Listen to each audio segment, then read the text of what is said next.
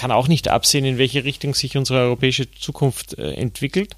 Sie ist aber gestaltbar. Und ich glaube, diese, diese Botschaft, dass wir selber alle Zukunft gestalten können, die treibt mich an. Und das auch über das, was wir hier tun, über das Ausnutzen unserer kleinen Handlungsspielräume zu beweisen, das ist mir wichtig. Und immer dort, wo Menschen das getan haben, entsteht was Neues. Herzlich willkommen zu Wer jetzt? Einem Podcast von Demokratie 21. Mein Name ist Philipp Weritz und ich spreche hier mit Menschen, die die Demokratie weiterentwickeln und stärken wollen. Was kann und muss Demokratie im 21. Jahrhundert können? Der heutige Gast ist Philipp Nawal. Er ist der Geschäftsführer des Europäischen Forum Alpachs. Er erzählt mir auch von seinem stolzesten Moment in seiner Alpach-Karriere oder warum wir geduldiger mit Politikern sein sollten. Viel Vergnügen!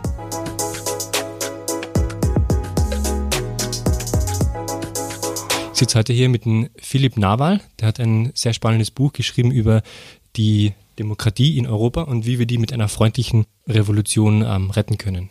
Warum müssen wir die Demokratie retten? Weil sie unter Angriff ist und unter Angriff steht. Wir wissen, dass äh, Akteure sowohl in Europa das, was wir an Grundrechten, Grundwerten äh, hochhalten in unserer repräsentativen Demokratie, angreifen. Wir brauchen nur in unser Nachbarland Ungarn schauen, wie dort Viktor Orban und seine Partei Stück für Stück äh, die Demokratie zersetzen und unterminieren aber auch staatliche Akteure von außen auf Wahlen, auf politische Entscheidungsprozesse Einfluss nehmen. Was mich auch zum zweiten Punkt bringt. Ich glaube, wir erleben den größten Kulturwandel seit äh, der Erfindung des Buchdrucks mit der Digitalisierung. Und auch diese Digitalisierung hat Einflussnahme auf äh, Diskurse, auf Wahlen, auf äh, Meinungsbildung äh, massiv sozusagen verändert. Und auch hier, glaube ich, müssen wir einfach die Art, wie wir zu Entscheidungen kommen, wie wir Bürger und Bürgerinnen in einen Dialog einbinden, wie Politik gemacht wird, grundlegend neu denken und weiterentwickeln. Was aber nicht heißt, dass das etwas Neues wäre. Demokratie ist immer etwas gewesen, was sich weiterentwickelt hat, was weiter gedacht werden musste und man ist nie damit angekommen. Ich glaube, eines der Probleme im Verständnis zur Demokratie war auch immer, dass man geglaubt haben, da gibt es einen Endzustand und dann wird es immer so bleiben. Demokratie fordert immer das Engagement von Bürgern und Bürgerinnen und den Einsatz. Ich glaube, dass halt die äh, Notwendigkeit umso mehr jetzt sich für, für die klar zu, für diese äh, klar zu machen, äh, noch viel größer geworden ist. Ja, du hast einen schönen Satz im Buch, es gibt kein Dauerabo auf die Demokratie. Nein. Das ist so, was mir vorkommt, das ist kein Netflix.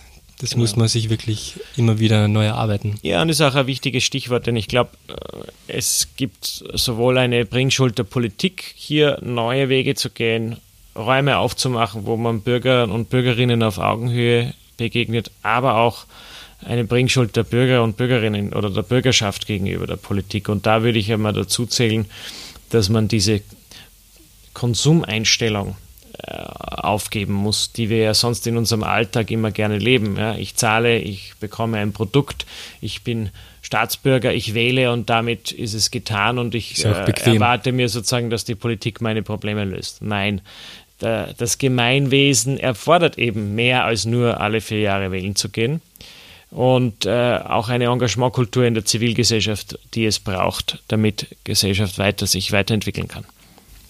Das ist ein, ein schöner Satz, den du sagst. Mehr denn je überzeugt, dass die Politik scheitern wird, wenn sie von oben herab Probleme lösen will. Warum kann man Demokratie nicht von oben herab verbessern?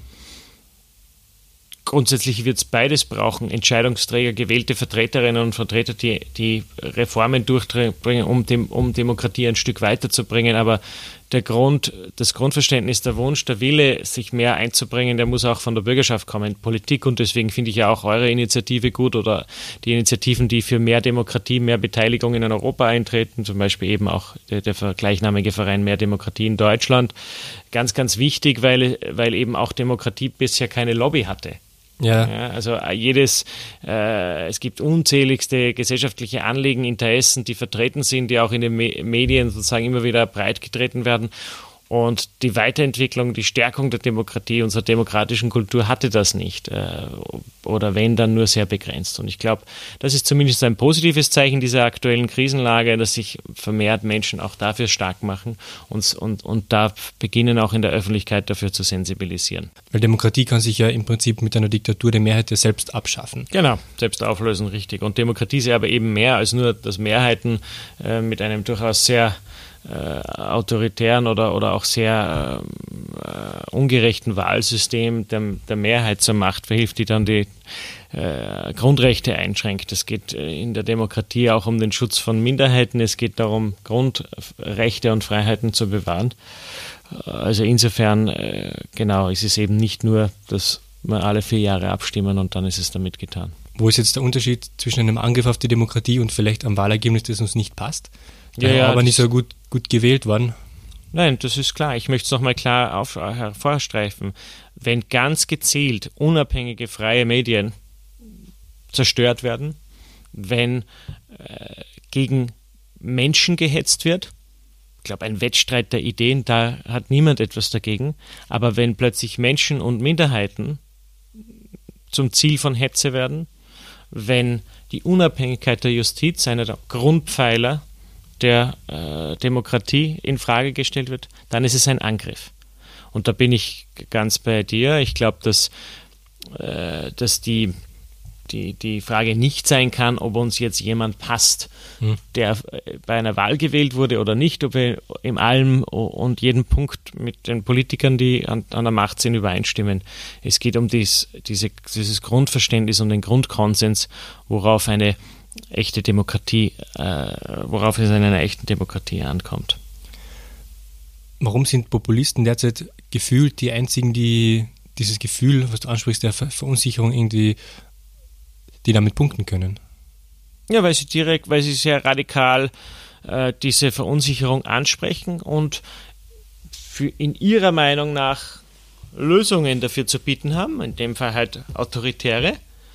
Und grundsätzlich schon viele Vertreter anderer politischer Lager sich sehr schwer tun, Dinge beim Namen zu nennen und dann zusätzlich noch nicht nur Dinge beim Namen zu nennen, sondern zusätzlich noch auch eine andere Zukunftsvision für Europa zu entwickeln, die nicht auf alten Mustern, die glaube ich ihnen niemand mehr abnimmt, des Vollbeschäftigungs, der, äh, des ewig währenden Konsumkultur und daraus resultierenden Wirtschaftswachstums.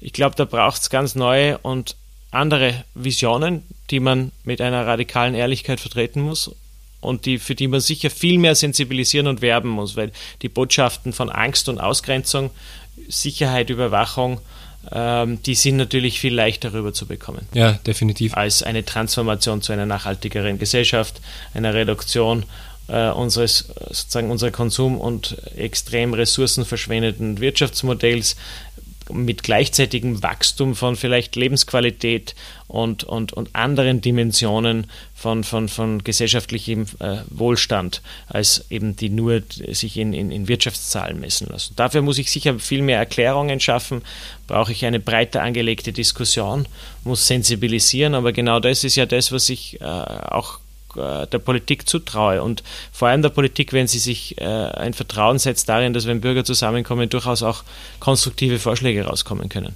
Ja. Was, ja, was im Buch ähm, sehr gut hervorkommt, ist dieses bisschen aktuelle Zusammenspielen aus Politikverdrossenheit und Bürgerverdrossenheit. Was meinst du denn mit der Bürgerverdrossenheit?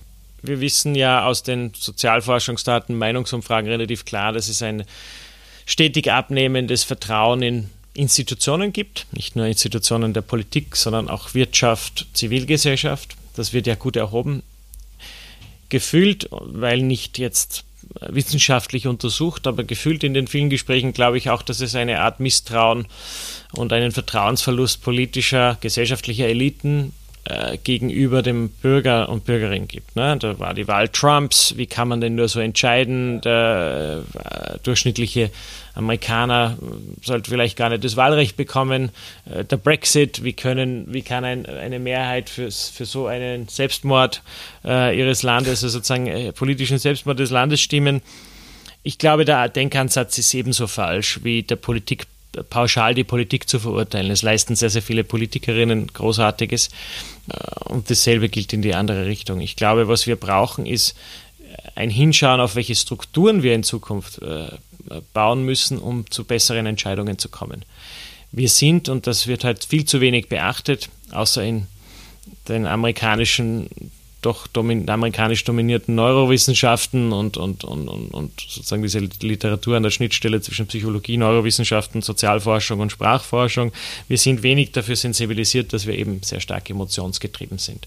Das heißt, eine Wahl wie im Brexit, die ganz klar auch manipuliert wird in sozialen mhm. Netzwerken, ist emotionsgetrieben gewesen. Ja, ich muss in gewisser Weise Räume schaffen, wo ich diese Emotionen abholen kann, aber sie zum Stück weit auch äh, vor der Tür lasse um zu besseren Entscheidungen zu kommen. Und ich glaube, das irische Beispiel der irischen Bürgerräte, die dem Parlament als konsultatives, beratendes Organ dienen zu durchaus ganz, ganz schwierigen Themen, die Irland seit Jahren spalten, ist eines, wo man zeigt, welche Fähigkeiten Bürger haben, wenn man einen richtigen Rahmen setzt, wenn man die richtige Tonalität setzt. Da ist auch kein Misstrauen gegenüber Expertenwissen äh, zutage getreten. Und diese Diskussion hätte ich gerne, denn was ich immer wieder gehört habe, und das ist auch ein Grund, warum ich dieses Buch geschrieben habe, ist, ja, es ist alles schön und gut, von Demokratiereform zu sprechen, aber wie soll denn das alles gehen? In der Theorie ja, klingt so. es wunderbar, in der Praxis lässt sich das noch nicht umsetzen. Und die Beispiele, die ich in meinem Buch bringe, von einem demokratischen Kindergarten bis äh, hin zum, zum irischen Bürgerrat in ganz Europa, sind eben aus dem Prototypenstatus längst herausgewachsen und sind wirklich in der Praxis bewährt. Das heißt, und das nicht es gibt die Ausrede. Ausrede. Es gibt keine Ausrede, nicht Neues zu wagen, außer dass man nicht dazu den Mut hat und außer, dass man vielleicht sagt, man will es gar nicht, weil die entsprechende Haltung fehlt, dass man überhaupt auf Neues wagen soll. Das stimmt ja, da, da hilft dann auch kein Bürgerrat.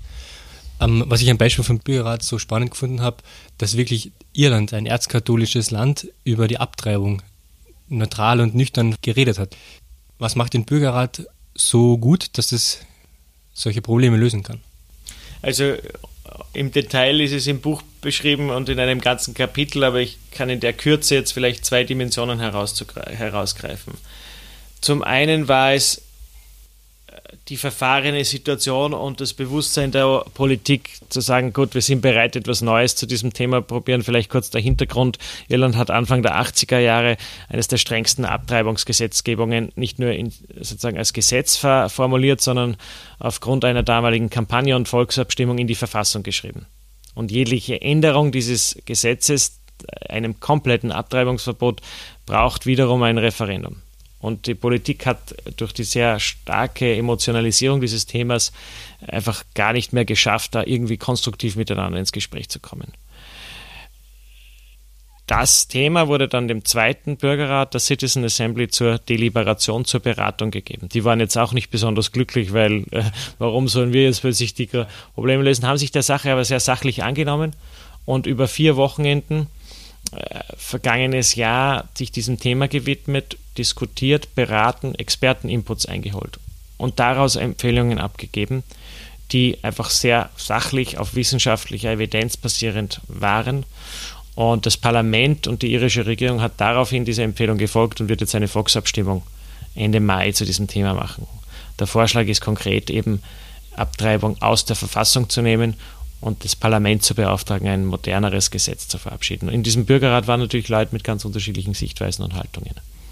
Aber was hat es dazu gebraucht? Ich glaube zum einen diese Notsituation, dass da nichts weiterging. Ja, Verfahren. Eine engagierte Gruppe an Bürgern, die über Jahre schon davor die Politik darauf vorbereitet haben, sich so ein Tool, so ein Werkzeug zuzutrauen und da auch Schienen gebaut haben, nämlich indem sie schon finanziert durch eine Stiftung einen Testbürgerrat finanzierten mhm. und auch, äh, und auch äh, organisiert haben Anfang äh, der 2000er Jahre. Äh, oder um 2000, äh, Verzeihung, um 2011 äh, herum. Und das zweite Element war, dass dann die Regierung den Ball schon aufgenommen hat und die Umsetzung auch sauber war. Denn es hilft mir das beste Konzept eines, eines neuen Forms ja. der Mitentscheidung, Beteiligung überhaupt nichts, wenn ich das dann nicht sauber umsetze sauber umsetzen heißt, dass man sowohl in der Qualität der Moderation, die darauf schaut, dass wirklich jeder zur Sprache kommt und keine Meinungen dominieren in diesen Beratungen, äh, auf, auf Qualität gesetzt hat. Dass man das Büro Verwaltungsbeamte, die sozusagen diese Assembly organisieren, mhm. mit ordentlichen Ressourcen und einer Spitzenbeamtin an der Spitze ausgestattet hat äh, und nicht irgendjemanden, der dort äh, sozusagen nur Zeit absitzt. Ja. Dass es einen unabhängigen Vorsitz gab, der wirklich auch politisch unantastbar war und nie in keine Richtung punziert war. Dass man bei den Expertenmeinungen darauf geschaut hat, wirklich die besten Leute zu finden, die sich aber sowohl äh, in, bei allen Themen, die man bearbeitet hat und auch beim Thema Abtreibung nie, nie davor politisch geäußert haben, also wirklich unpunziert waren. Also ich glaube, das zeigt, da gibt es einfach eine Grammatik, eine Art von Arbeitsweise, mhm. die mittlerweile äh, wirkliche Methodik hat, die hier angewandt wurde und äh, Jahrzehnte an Theorie zur deliberativen Demokratie mit einbezieht. Und das alles hat zu einem Erfolg geführt. Und man kann das, das ist die, die, die Messlatte, die jetzt für dieses Format, glaube ich, in Europa liegt. Und die ist sehr hoch. Könnte es auch in, in Österreich funktionieren? Ja, natürlich könnte es in Österreich funktionieren. Warum oder warum kommt es nicht? Weil im Moment der politische Wille nicht da ist. Denn der Wille, äh, den ich haben muss, ist, dass ich zum Teil Kontrolle abgebe. Denn man weiß nicht ja, im Detail, welche Empfehlungen aus so einem Bürgerrat rauskommen dass man natürlich auch Ressourcen umschichten muss. Ich meine, der ist jetzt nicht äh, wahnsinnig teuer, aber ich glaube, der irische Bürger hat um, um die 2 Millionen Euro Budget äh, in der Umsetzung pro Jahr. Dass man das Vertrauen haben muss, dass Bürger aus allen Schichten der Gesellschaft fähig sind, gemeinsam zu einer Lösung zu kommen und also Vorschläge, konstruktive Vorschläge zu machen. Aber ich glaube, der, der, der, Hauptpunkt ist, dass man sich, dass sich die politischen Eliten und Verantwortlichen dieses Landes zum einen nicht vorstellen können und zum einen nicht bereit sind, Kontrolle abzugeben. Mhm. Denn was verliere ich damit? Ich verliere die Möglichkeit, äh, sozusagen zu sagen, welche Themen, welche Botschaften ich versende. Weil das gebe ich ja, ein Stück sicher. weit aus der Hand. Ja. Und, und das ist im Moment äh, noch nicht gegeben. Das heißt nicht, dass das nicht sich nicht werden kann. Mhm. Gleichzeitig ganz, ganz unglücklich bin ich nicht, denn äh, es ist mir lieber, man macht äh, gar keinen Bürgerrat oder kein, kein, keinen Neu Neustart einer solchen neuen Formate, die Bürger anders einbeziehen. Also man macht schlecht. Ja, das ist so wie mit der direkten Demokratie. Genau. Bevor man die Richtig. schlecht macht, macht man sie besser gar nicht. Mhm. ich glaube, was in Österreich oder generell in der Politik vielleicht fehlt und warum es zu dieser aktuellen Situation gekommen ist, ist, dass eine Kultur des Scheiterns fehlt. Und was in der Wirtschaft oder gerade im, in, im Startup-Bereich, in die sehr oft vorkommt, ist, dass man wirklich sagt, okay, ich habe ein Problem, ich schaue, was ist die Lösung, funktioniert es? Ja, ich mache weiter, nein, zur nächsten Lösung. Und dieses, dieses Scheitern fehlt in der Politik einfach sehr deutlich. Ist, ist das vielleicht mit ein Grund, dass sich die nicht trauen, sowas mitzumachen? Ja, aber da muss ich schon die Öffentlichkeit stark in Kritik nehmen. Also ich, ich bin in beide Richtungen kritisch, aber ich glaube, es muss auch gestattet sein, dass wir uns selbst, also die Bürgerschaft einmal in, in die Mangel nehmen wie viel Fehlertoleranz haben wir? Ja? Ein Klassiker wäre doch das äh, jetzt gerade entstandene Skandal um das Krankenhaus Nord. Eine Firma würde sagen, ja, da haben wir jetzt äh, Mist gebaut und ja. ein Projekt in den Sand gesetzt, nächstes Mal machen wir es besser. Äh, das sehe ich sowohl in der medialen äh, Reaktion als auch in den äh, Reaktionen der Bürgerinnen nicht. Und zum Teil auch mit Verständnis. Klar, es geht um Steuergeld, es ist unser ja. Geld etc. Aber ich glaube, da muss man sich selber beim Riemen nehmen. Auch bei der, bei der Frage, und wie gesagt, und da, da spreche ich jetzt gar nicht einmal um, um wenn darum, dass wir äh, das, das spreche ich nicht von struktureller Korruption. Da, dafür braucht es keine Toleranz. Aber wenn wir von Fehlern reden, die einfach eben gemacht werden, wenn Dinge passieren und gestaltet wird, da glaube ich, hat die Öffentlichkeit sehr wenig Toleranz. Und das, da muss auch die, sozusagen die Bürgerschaft bei sich beginnen. Das Zweite ist ebenso, wir erwarten uns sehr, sehr viel von der Politik, mhm. sind selbst nicht bereit, uns zu engagieren und äh, kritisieren dann noch, dass die zu viel verdienen würden. Vergleichen Sie bitte mal die Löhne in der Politik bei politischen Verantwortungsträgern inklusive des Bundeskanzlergehalt mit dem Gehalt eines Spitzenmanagers. Ja, lausig. Und, und darüber sollte man auch eine Debatte führen. Ja, wenn man gute Leute an der Spitze haben will, dann muss man die auch bezahlen. Das Richtig, auch in der Verwaltung. Also ich glaube, da, da gibt es durchaus auch äh, Aufholbedarf in der, in, in, in der Debatte in der Öffentlichkeit. Man hat eine gewisse Neidkultur. Diese Beteiligungskultur, die klingt immer so, so toll, aber ich glaube, was in Österreich fehlt, ist einfach die, die Chance, dass man das erlernen kann und auch die Zeit, die man den Ganzen gibt. Du schreibst einmal so schön, Beteiligungskultur braucht Zeit und will erlernt werden. Oder erlebt werden. Also ich würde jetzt nicht sagen, dass man das in Österreich nicht lernen kann oder nicht erleben kann. Im ja. Gegenteil, äh, es gibt hier im Land schon viele Kurse im Kontext des Art of Hosting. Wir in Alpbach äh, mhm. Äh, richten das auch. Da lerne ich Grundzüge des partizipativen Führens und auch äh, Grundmuster, wie ich äh, mit Beteiligungsformaten arbeiten kann. Das Zweite ist, ich habe auch in Österreich, und deswegen ist ja auch ein Kapitel handelt von Österreich und von österreichischen Beispielen schon sehr spannende äh, Formen der Bürgerbeteiligung, der neuen neue Ansätze zu Entscheidungen zu kommen. Äh, regional etwas stärker im Westen. Mhm. Vorarlberg ist hier Vorreiter mit Bürgermeistern, die in der Gemeindeentwicklung sehr stark mit den Bürgern ergebnisoffen arbeiten. Zum anderen aber auch in der Bildung. Nicht nur die Kindergärtnerdirektorin, Kindergartendirektorin Mäder in Vorarlberg, die hier auf mehr Beteiligung und Demokratie in ihrem Kindergarten setzt, sondern Schulen im Aufbruch, ein Netzwerk an Reform oder an, ja. an zukunftsorientierten Schulen in ganz Österreich gehen neue Dinge an. Also es tut sich irrsinnig viel und, äh, und ich glaube, die, die Innovation findet nicht im Zentrum, sondern an den Rändern statt der IKEA-Effekt, den du nennst, mhm. den finde ich sehr gut, weil wenn man bei der Lösung mitbeteiligt ist, dann schätzt man sie am Ende auch mehr. Und das war irgendwie auch ja, wobei, ich habe das Beispiel ja auch genannt und da gibt es noch ein paar andere Themen, die man hier, die, die man sich bewusst hat. Der IKEA-Effekt wurde von Verhaltensökonomen wie Dan Ariely erforscht, wo es eben darum ging, dass man Probanden äh, Aufgaben gestellt hat, in dem Fall Origami-Figuren äh, zu basteln und sie dann abgefragt hat, wo, wie viel sie für ihre eigenen bezahlen würden und wie viel für eigentlich objektiv schönere, an denen sie nicht beteiligt waren. Und ja. die Leute haben grundsätzlich durch die Bank mehr für ihre, wollten mehr, wären bereit gewesen, mehr für ihre eigenen auszugeben das ist zum einen etwas Gutes und Wichtiges. Ja, wir schätzen die Dinge, an denen wir mitgearbeitet haben, mehr. Zum anderen muss ich auch vorsichtig sein, weil es kann ja auch nicht sein, dass ich das nur, dass ich, dass ich äh, Leute mitarbeiten lasse und dann äh, zweitklassige Ergebnisse besser finde als, als, als die Ansprüche, Absolut, ja. die man hatte. Und ich glaube, da gibt es ein paar so Dimensionen, die man äh, auch in der Diskussion über Beteiligung, neue Demokratieformen immer wieder ins Spiel bringen muss, die kritisch bedacht werden müssen um vor allem das nicht zu einem Hype verkommen zu lassen. Eine weitere ist das Groupthink.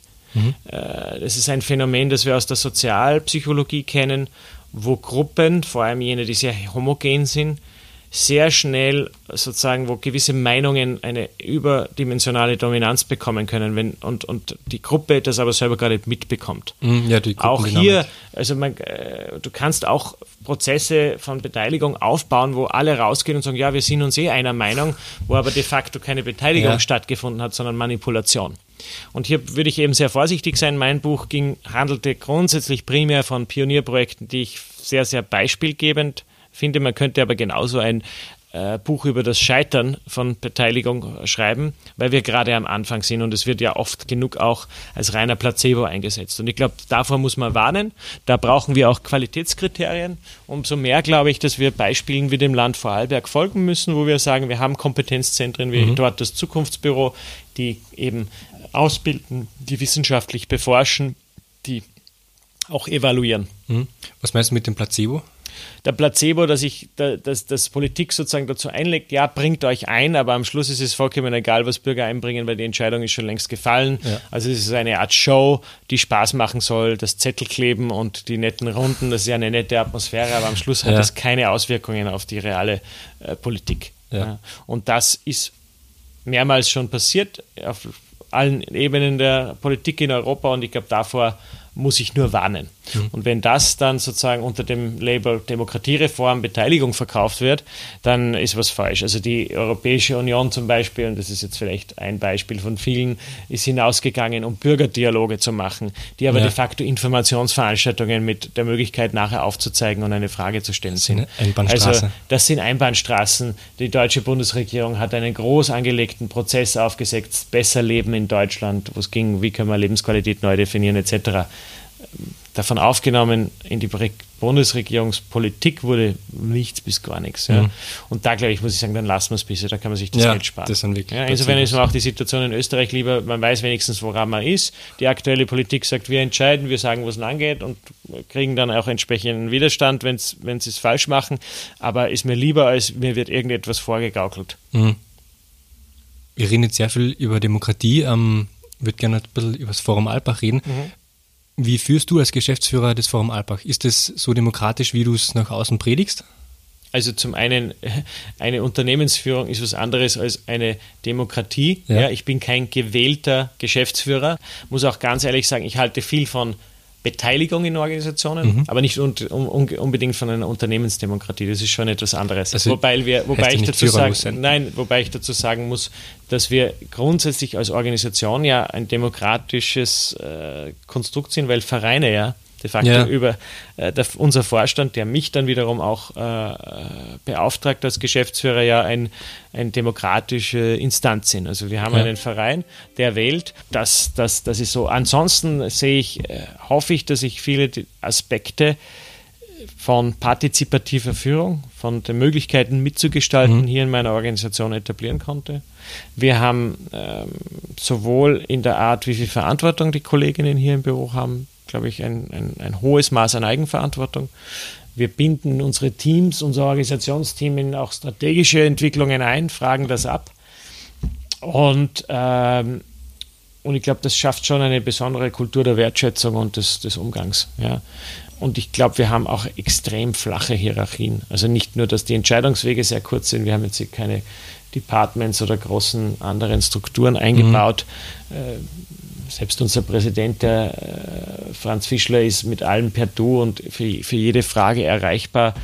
Also ich glaube, das ist schon eine ganz besondere Art von Organisation, die sehr agil, sehr vorwärtsgerichtet und, und schnell fährt und, äh, und dementsprechend, glaube ich, sind auch die Leute zufrieden. Das Forum Alpbach gibt es seit 1945. Du hast es 2012 übernommen. Wie war denn der Weg von von 2012 bis heute? Manchmal anstrengend, aber immer bereichernd. Also ich glaube, jede Organisation muss sich entsprechend den gesellschaftlichen Veränderungen immer wieder fragen, wofür bin ich da? Warum mache ich, was ich wofür ich sozusagen gegründet wurde. Was ist mein Auftrag? Mhm. Eine Organisation, die nicht weiß, was ihr Auftrag ist, wofür sie steht, kann nicht wirklich äh, wirkungsvoll agieren. Und diese Fragestellungen immer wieder gut zu setzen, immer wieder auch kritisch zu hinterfragen, ist das, was wir machen, noch zeitgemäß? Bringt das die Gesellschaft in Europa weiter? Stärkt es die Demokratie?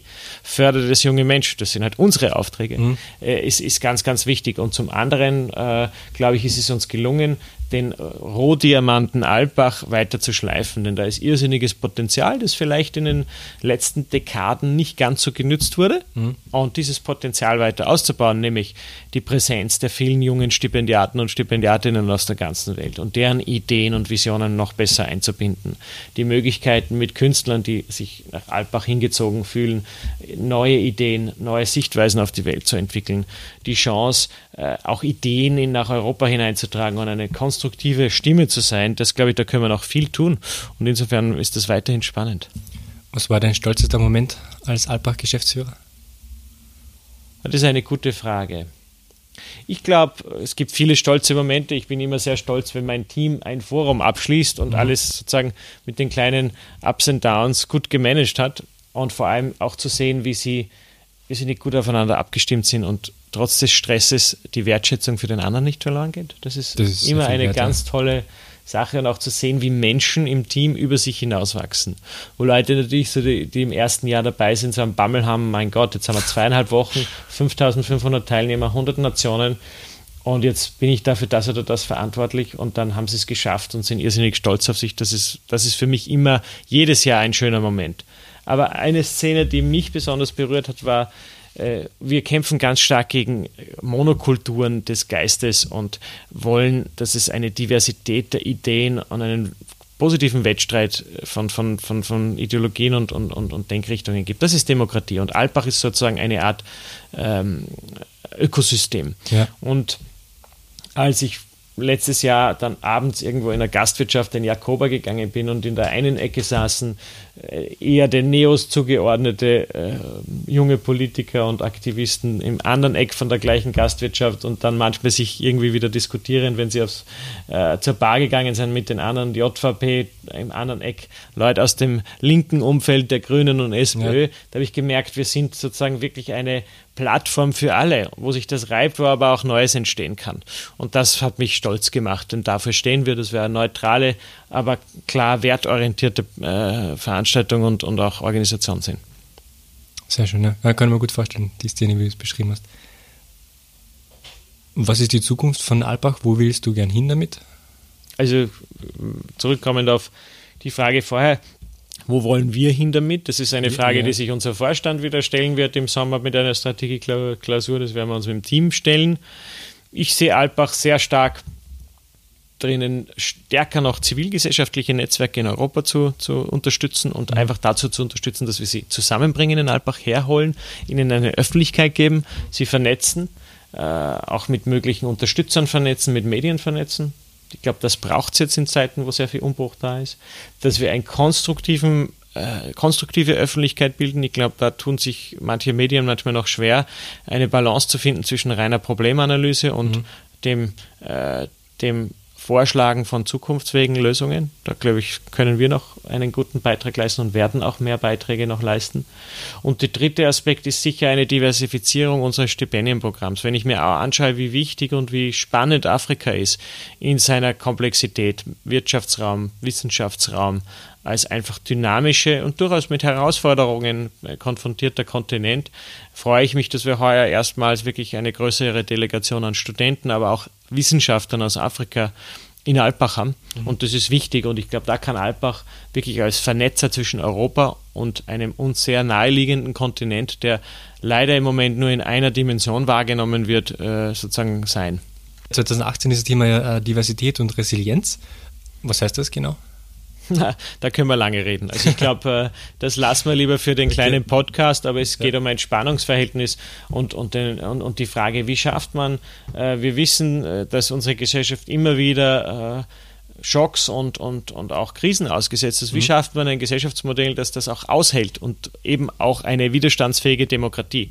Und wie spielt auch Diversität? Wie, wie, wie viel Vielfalt braucht es, damit, das, äh, damit gute Entscheidungen getroffen werden können? Und wo wird viel, Vielfalt vielleicht zu einem Problem mhm. oder muss, muss sozusagen äh, überlegt werden? Äh, aber grundsätzlich gilt, dass Monokulturen in der Landwirtschaft, weiß man, dass anfälliger sind für Katastrophen als diverse ja, ja. Ökosysteme. Was treibt dich an? Was treibt mich an? Ein, ich habe einmal in der Diskussion gesagt und auch bei meiner Buchpräsentation, dass ich weder Optimist noch Pessimist bin, sondern mich als Aktivist sehe. Mhm. Ich kann auch nicht absehen, in welche Richtung sich unsere europäische Zukunft äh, entwickelt. Sie ist aber gestaltbar. Und ich glaube, diese, diese Botschaft, dass wir selber alle Zukunft gestalten können, die treibt mich an und das auch über das, was wir hier tun, über das Ausnutzen unserer kleinen Handlungsspielräume mhm. zu beweisen, das ist mir wichtig. Und immer dort, wo Menschen das getan haben, entsteht was Neues. Wir hätten im Herbst 2015 die jungen Leute um die Operation Libero gesagt, nein, wir haben eh verloren mit dieser Volksabstimmung, die die Verfassungsrechte in der Schweiz direkt angreift unter dem Titel ähm, Durchsetzungsinitiative und auch den Kopf in die Sand gesteckt, wie viele andere damals im Herbst. Das waren ja drei 15. Studenten, gell?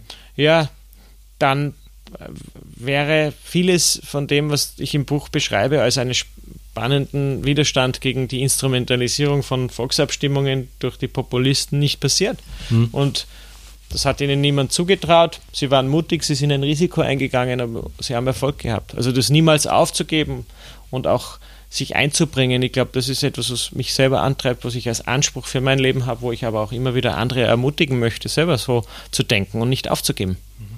Ich habe zum Schluss immer dieselben drei Fragen an mhm. meine Gäste. Die erste ist, ähm, du bist für einen Tag Bundeskanzler und hast den Nationalrat hinter dir. Mhm. Du darfst dir ein Gesetz aussuchen. Was beschließt du denn? das ist eine gute Idee. Ein Gesetz aussuchen so, so auf die Schnelle möchte ich das gar nicht beantworten, aber ich würde grundsätzlich mir überlegen, gibt es ein, einen Gesetzesvorschlag, der die Art, wie Entscheidungen getroffen werden in diesem Land, auf neue Beine stellt und Menschen, die vielleicht bisher kein Gehör gefunden haben, besser einbezieht, auch eine, eine Form schafft, dass, dass Entscheidungen getroffen werden, die dem Gemeinwohl dienen und nicht nur kleinen mhm. Interessensgruppen. Und ich würde mir da in diesem Gesetz auch überlegen, was bräuchte es Neues in der repräsentativen Demokratie, um das überhaupt zu ermöglichen. Die zweite Frage, du darfst mit einem Menschen aus Österreich auf einen Café gehen. Wen, wen suchst du dir aus? Thomas Bernhard. Gutes Beispiel. Du hast ja nicht gesagt, dass er noch leben nein, muss. Nein, ne? ganz, ganz bewusst, mhm. ganz offen formuliert. Warum der Thomas Bernhard? Weil ich seine Literatur irrsinnig schätze und den immer gerne kennenlernen würde und er leider schon tot ist. Ja. Und die letzte Frage, ähm, ich habe dir ein Plakat am Stephansdom reserviert und das mhm. hängt dort eine Woche und du darfst draufschreiben, was du willst. Was schreibst du drauf? Irgendwas sowas in die Richtung Zukunft ist gestaltbar oder also eine hoffnungsfrohe Botschaft. So spontan kann ich, kann ich nicht darauf eingehen, weil das würde ich mir schon sehr genau überlegen. Ja. Aber ich glaube, das ist ja auch die, der Hintergrund, warum sich die Politik oft so schwer tut, weil sie genau solche Fragen, die du mir gerade gestellt hast, bekommt und dann so tut, als müsste sie sofort darauf antworten. Ich glaube, was wir brauchen, und das möchte ich hier auch einfordern, Bedenkzeit. Wir ja. brauchen mehr Zeit, uns was zu überlegen. Und wenn ich ein Stephansdom-Plakat machen will, dann möchte ich mich mit ein paar guten Leuten zusammensetzen, ja. die wirklich wissen, welche Botschaften diesem Land etwas bringen, Menschen motivieren, etwas zu tun, etwas anzupacken und würde, man nicht, würde nicht mir anmaßen, das innerhalb von einer Minute rauszuspucken. Danke an Philipp Nawal für dieses Gespräch. Sein Buch Die freundliche Revolution ist im Molden Verlag erschienen. Alle Infos dazu gibt es in den Show Notes. Wer sollen unsere nächsten Gäste sein? Wir wollen jene Personen entdecken, die für die Weiterentwicklung unserer Demokratie im 21. Jahrhundert wesentlich sind. Schreiben Sie Ihre Ideen und Feedback an podcast.demokratie21.at. Wir würden uns auch sehr freuen, wenn Sie diesen Podcast auf iTunes bewerten und ihn einer Person empfehlen. Bis zum nächsten Mal.